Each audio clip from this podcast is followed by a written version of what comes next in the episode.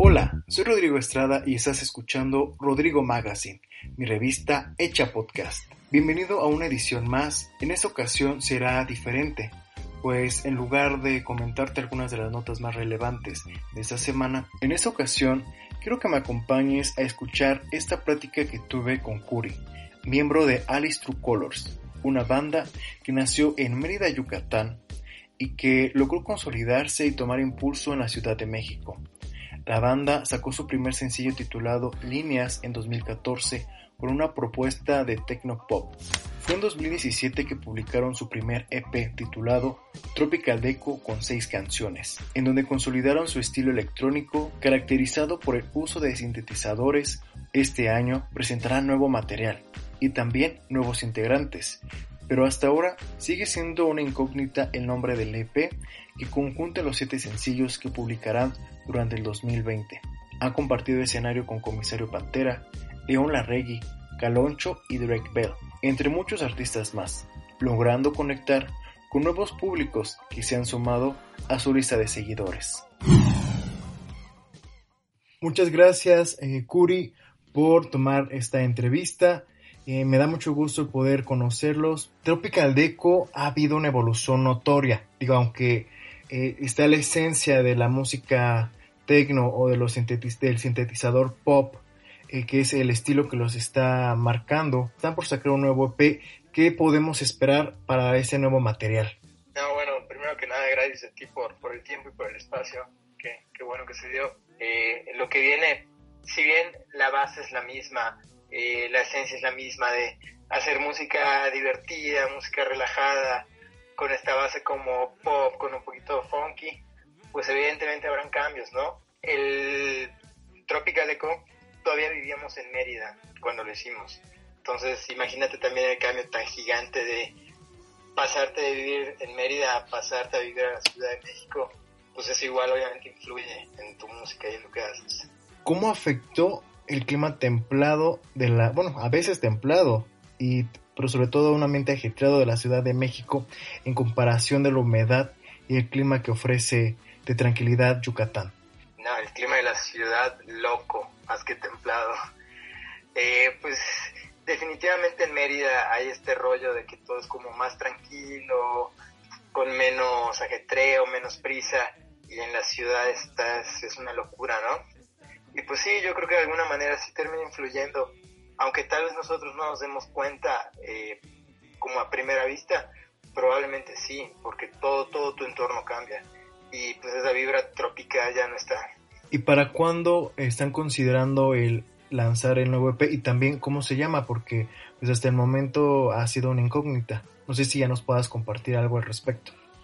Lo que te puedo compartir una vez es que todavía no sabemos si va a ser un EP o un LP, o sea, si va a ser una larga duración. El plan es ir sacando, ir lanzando sencillos, que es como este nuevo formato de, de lanzamientos, ¿no? Que las bandas o los músicos ya no lanzan el disco completo desde un inicio. Entonces justamente en eso andamos decidiendo y el plan es empezar a lanzar los sencillos a partir del mes de mayo. Y el nombre todavía, poco a poco pues tendremos que entonces esperarnos a mayo, esperemos que, se logre eh, para esa fecha. Y también algo, hablando precisamente de cambios, pues también en cuanto a su alineación de, de integrantes, pues ha sido cambiante. ¿Cómo ha afectado o qué impacto ha tenido en el estilo e identidad de la banda, considerando que pues cada uno le, le aporta su esencia a la agrupación? Pues sí, es bien difícil este rollo de los cambios, pero al fin y al cabo eh, buscas a personas afines, ¿sabes? Entonces, con tanto Jan como Rubén, son personas con las que ya llevábamos un ratote trabajando.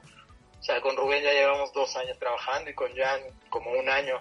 Entonces, igual creo que han sido un poquito parte de ese proceso y pues estamos impregnados de lo mismo. A partir de su traslado a la Ciudad de México, han tenido oportunidad de compartir escenarios con diferentes bandas y cantantes como Mon Laferte o, Drake Bell, por mencionar algunos. ¿Cuál ha sido su mejor y su peor experiencia hasta ahora en este tipo de, oportunidades que han tenido de compartir escenarios?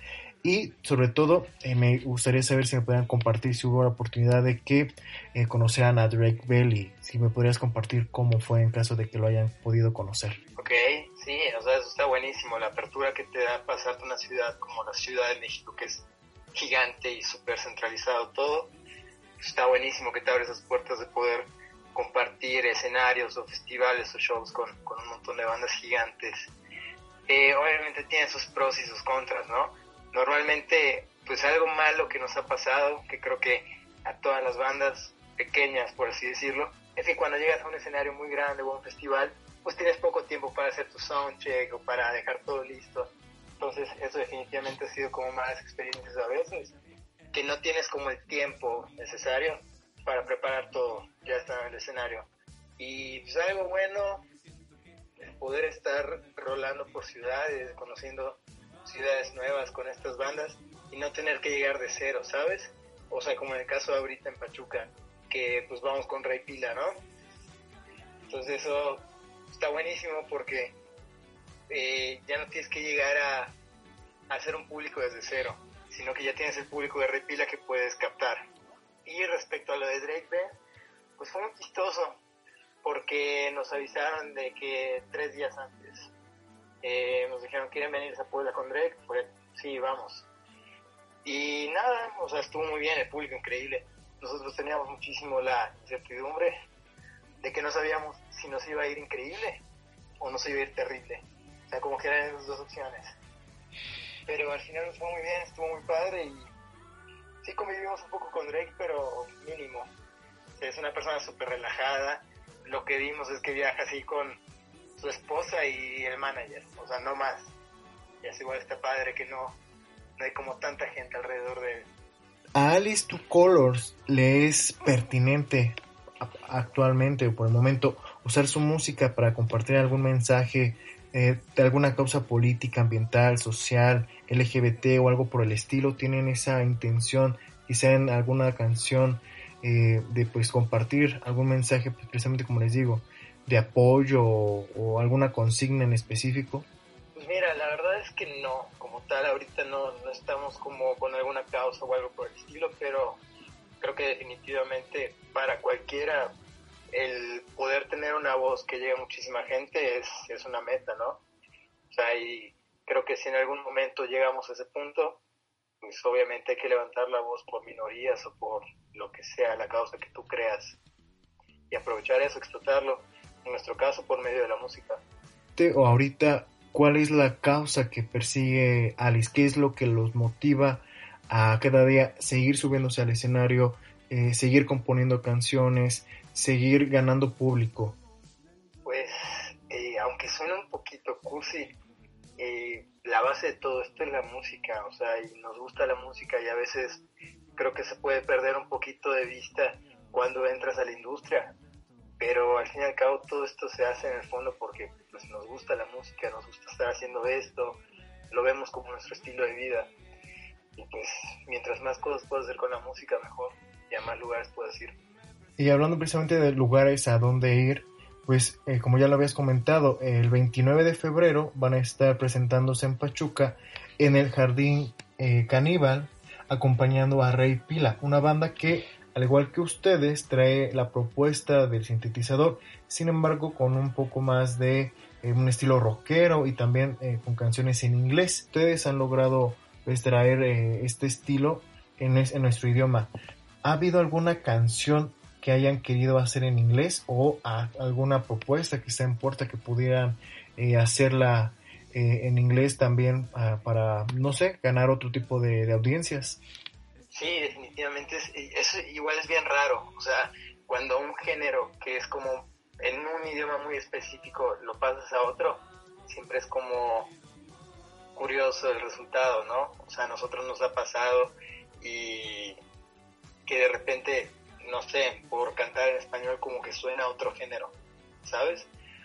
Pero pues la posibilidad siempre está abierta, o sea, la mayoría de la música que escuchamos es en inglés, la mayoría de las influencias es música anglo, entonces igual pasa algo muy curioso en México, en el país, o sea, de que ninguna banda eh, que cante en inglés ha tenido una trascendencia importante, no sé por qué, no, no se sabe por qué, es un caso muy curioso, pero normalmente le va mejor a las bandas que cantan en español, en el idioma en el primer idioma que los que cantan en inglés. Entonces, pues todavía, sí es algo que tenemos ahí como la espinita de hacerlo, pero todavía. Pues bueno, ahora eh, ya para que vayamos concluyendo, cantantes como Weekend, Dualipa o Sam Smith han estado usando eh, los sintetizadores o inclusive hacen una especie de recuerdo en sus nuevas canciones de la música disco. Eh, podría ser, a lo que ustedes no sé, consideren una nueva era en la, de la música electrónica y sobre todo eh, Alice True Colors estaría listo lista más bien como banda para ser referente nacional de esta tendencia. Pues sí, o sea, siempre la tendencia termina marcando, ¿no? Y ahorita está muy de moda este rollito como vintage, como retro, como regresar a cosas que ya sucedieron antes, en hablando de la música. Y si estuviéramos listos para hacer, sí, definitivamente. O sea, creo que tenemos un nicho muy, muy grande por explotar porque en México no hay tantos, tantos exponentes como estos géneros y esto. Entonces, pues sí, nos encantaría y queremos aprovecharlo. Curi, ¿dónde más se van a estar presentando? ahorita por el momento en Puerta está la del 29 de febrero, en Pachuca, en el Jardín eh, Caníbal. ¿Van a estar dando algunos otros conciertos en, los, en las próximas semanas? No, no, no, no, la verdad es que ahorita esta fecha como que nos salió la oportunidad porque ahorita estamos pues concentrados en lo del disco, en grabar y terminar, pero nos salió esta oportunidad y pues nunca hemos ido a Pachuca y la tuvimos que tomar sí o sí. Entonces fechas más adelante vamos a anunciar un tour más en forma. Prepárate porque Pachuca eh, pues es muy es un público es un muy buen público. ¿Por qué no nos compartes dónde pueden estar pendiente para que no se pierdan ningún detalle de las próximas canciones y pues para saber qué, qué va a suceder con Aristro Colors en el futuro? Buenísimo, qué bueno que lo dices y nosotros felices de ir a Pachuca y conocer a, su gente. Eh, pueden seguirnos en Twitter, Instagram, arroba Alistrucolors, Facebook Alistrucolors, eh, YouTube Alistrucolors y obviamente escuchar nuestra, nuestra música en cualquier plataforma de streaming como Alistrucolors. Pues muchísimas gracias, Curi, por compartirnos eh, parte de lo que están eh, cocinando, por decirlo así, eh, para esta nueva etapa de, de, Alice True Colors. También pues todo el éxito del mundo para esta presentación en Pachuca. Estoy seguro que les va a ir muy, muy bien. Por el tiempo, por el espacio y por la buena vibra. Y pues nada, que se animen el 29 de febrero, Jardín Caníbal, con Retira. La neta va a estar muy chido. Muchas gracias por haberme acompañado en esta edición más de Rodrigo Magazine. Yo soy Rodrigo Estrada y antes de despedirme quiero invitarte a que me sigas en Instagram en arroba estradarodrigo-bajo, así como en Facebook que me puedes encontrar como arroba rodrigo con doble A y por último en Twitter como arroba rodri-extra. Esto fue Rodrigo Magazine. Nos escuchamos en la siguiente edición.